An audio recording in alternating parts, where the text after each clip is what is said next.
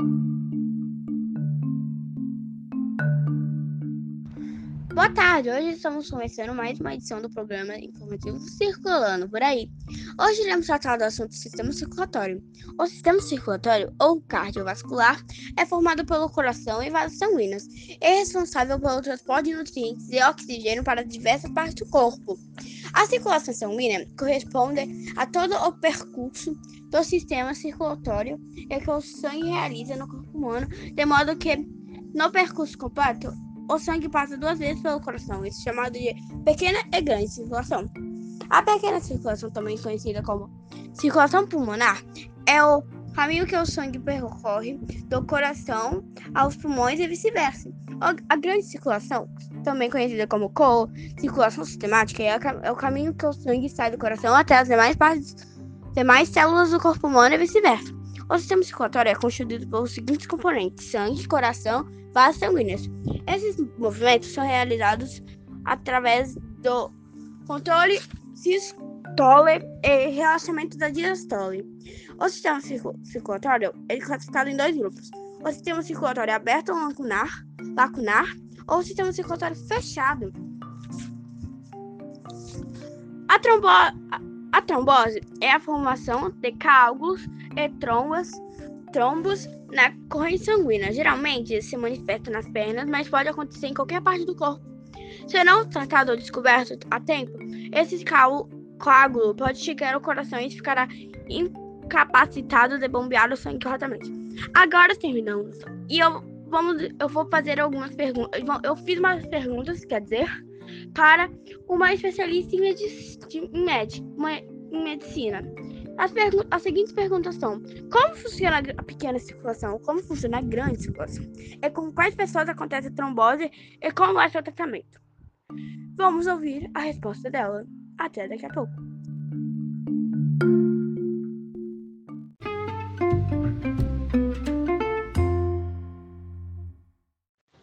Bom dia, meu nome é Camila Pompermaier, eu sou prima do Ângelo Pompermaier e sou médica é, pediatra e cursei cardiologia pediátrica, então hoje a minha área de atuação é como cardiologista pediátrica e vim colaborar um pouquinho com o trabalho do Ângelo. É, aqui o assunto é sobre pequena e grande circulação, né? Eu vou tentar simplificar. É, o coração é uma bomba de músculo separado por paredes e portas em quatro quartos, tá?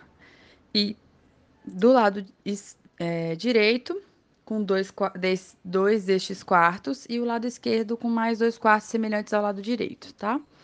O lado direito recebe sangue via uma tubulação, que a gente chama, né, que são os vasos sanguíneos. A gente pode tentar simplificar o raciocínio como tubos.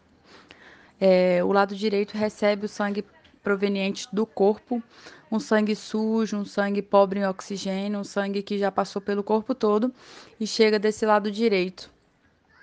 Passando por esses dois quartos do lado direito, eles se contraem e mandam sangue para a circulação pulmonar, né? É, através de um tubo grande chamado artéria pulmonar. Esse sangue chega aos pulmões. Lá existe uma troca gasosa e esse sangue se purifica e recebe oxigênio. E ele retorna ao coração por veias, que são canos um pouco menos calibrosos, e trazem esse sangue limpo do lado esquerdo do coração. Né? Esses dois quartinhos do lado esquerdo, eles se contraem. É... Então, essa circulação pulmonar é a pequena circulação, né? O sangue que chega do lado direito vai para os pulmões, recebe oxigênio e retorna ao coração, né? Se chama pequena circulação porque o trajeto é curto, né? Do coração aos pulmões e retornando de volta ao coração do lado esquerdo, tá? Então, do lado esquerdo, ele já passa para grande circulação. Os quartinhos do lado esquerdo, eles se contraem e através de um grande tubo chamado artéria aorta, esse sangue oxigenado, esse sangue limpo que chegou dos pulmões, passa a correr agora através do corpo, levando nutrientes a todas as nossas células. Né? Então ele vai passando por, por, um, por canos grandes, que são as artérias, vão chegando nos canos pequenos, que são os capilares, e retornam ao coração por canos um pouco menores que são as veias, tá? Então ele vai passando, esse sangue vai passando por todas as células, vai distribuindo os nutrientes, o oxigênio para todas essas células e retorna ao coração novamente do lado direito, aquele sangue sujo que a gente citou anteriormente, tá? Essa então constitui a grande circulação, né? Então, pequena circulação do lado direito, um sangue sujo que vai aos pulmões e retorna do lado esquerdo. Grande circulação, sangue oxigenado e limpo do lado esquerdo, que passa por todo o nosso corpo e retorna do lado direito, novamente. E isso se repete diversas vezes por minuto.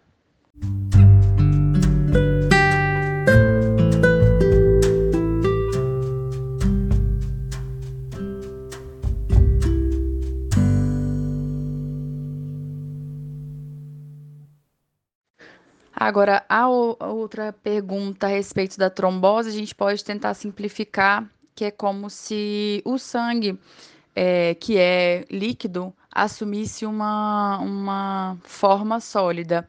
É quando os componentes sólidos do, do sangue se agrupam e formam uma estrutura sólida. Geralmente, é, esse evento acontece nos canos que já estão trazendo o sangue de volta ao coração que são aqueles canos que a gente chama de veia, né? Eles são responsáveis por trazer todo esse sangue do corpo de volta ao lado direito, aquele sangue com baixo oxigênio, aquele sangue mais sujo. As pessoas que estão propensas, né, que têm mais chances de ter esses eventos, são pessoas acamadas, né, pessoas doentes, que têm alguma dificuldade para andar, cirurgias, né? Pessoas que acabaram de ser submetidas a uma cirurgia, que precisam ficar de alguma forma acamados, né? É, também pessoas que têm já alguma doença na, no sangue, né, na composição do sangue, que pode ter mais chances desses eventos. Algumas doenças infecciosas também, então algumas infecções por bactérias e vírus também podem proporcionar é, maior chance desses eventos, como por exemplo a gente está vivendo e presenciando e, e aprendendo agora que o Covid, a infecção do Covid, é, aumenta a chance desses eventos de trombose, tá? Acho que é basicamente isso. Espero ter colaborado. É, estou à disposição para tirar dúvidas e tudo que for necessário para colaborar com vocês, tá bom? Um grande abraço.